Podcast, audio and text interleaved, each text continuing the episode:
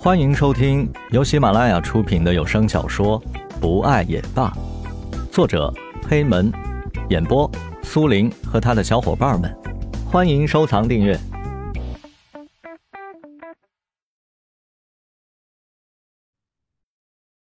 两个神经病！三个女生声音一致的喊道。石龙和江雷两个大男孩终于是止住了大笑。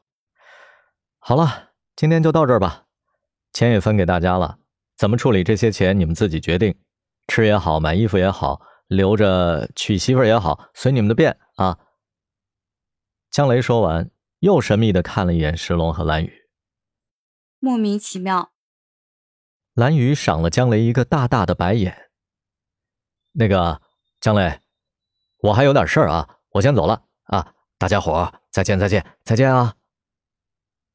石龙拿着信封就跑了，江雷看着蓝雨，笑得很有深意。话说蓝雨出来之后，就跑去把车子开了出来，在不远处等着蓝雨。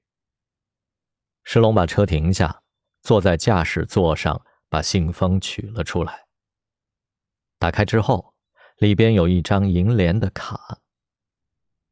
石龙把卡放在手心里，抚摸了一遍又一遍，笑得特甜。唉，也不知道这里有多少钱。这里一定是有问题的。这姜雷分钱的时候得跟大家说吧，是不是？然后大家得有个账目，对吧？好吧，咱们就陪着作者继续往下看。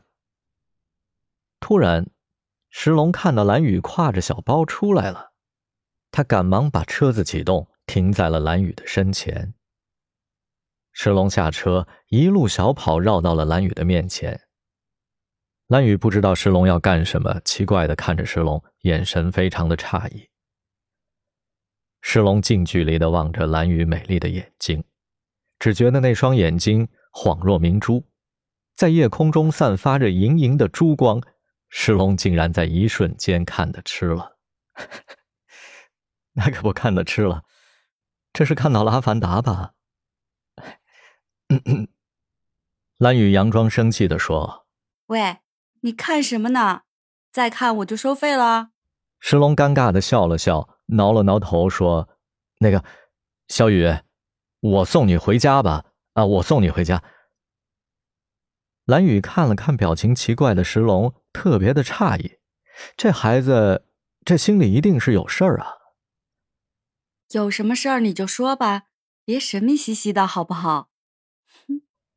蓝雨觉得很好笑，石龙掩饰说：“哎，没什么事儿啊，没事儿，我就是想送送你。怎么，不赏脸啊？”石龙一脸的苦瓜相。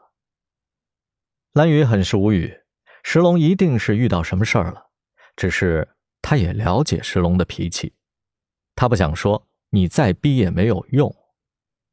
蓝雨白了他一眼，把包从肩膀上取了下来。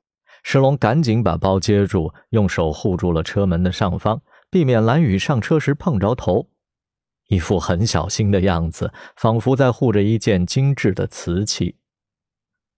唉，说好的爱情公寓呢？原本不是说辛辛苦苦的租了一个公寓吗？他们四个人住在一起，这几十集里边看起来他们可不在一起哈。未来的三四十集，不知道作者会不会想起来，会不会把他们又安排回去啊？这是一个悬案。感谢大家的收听，本集就到这里了。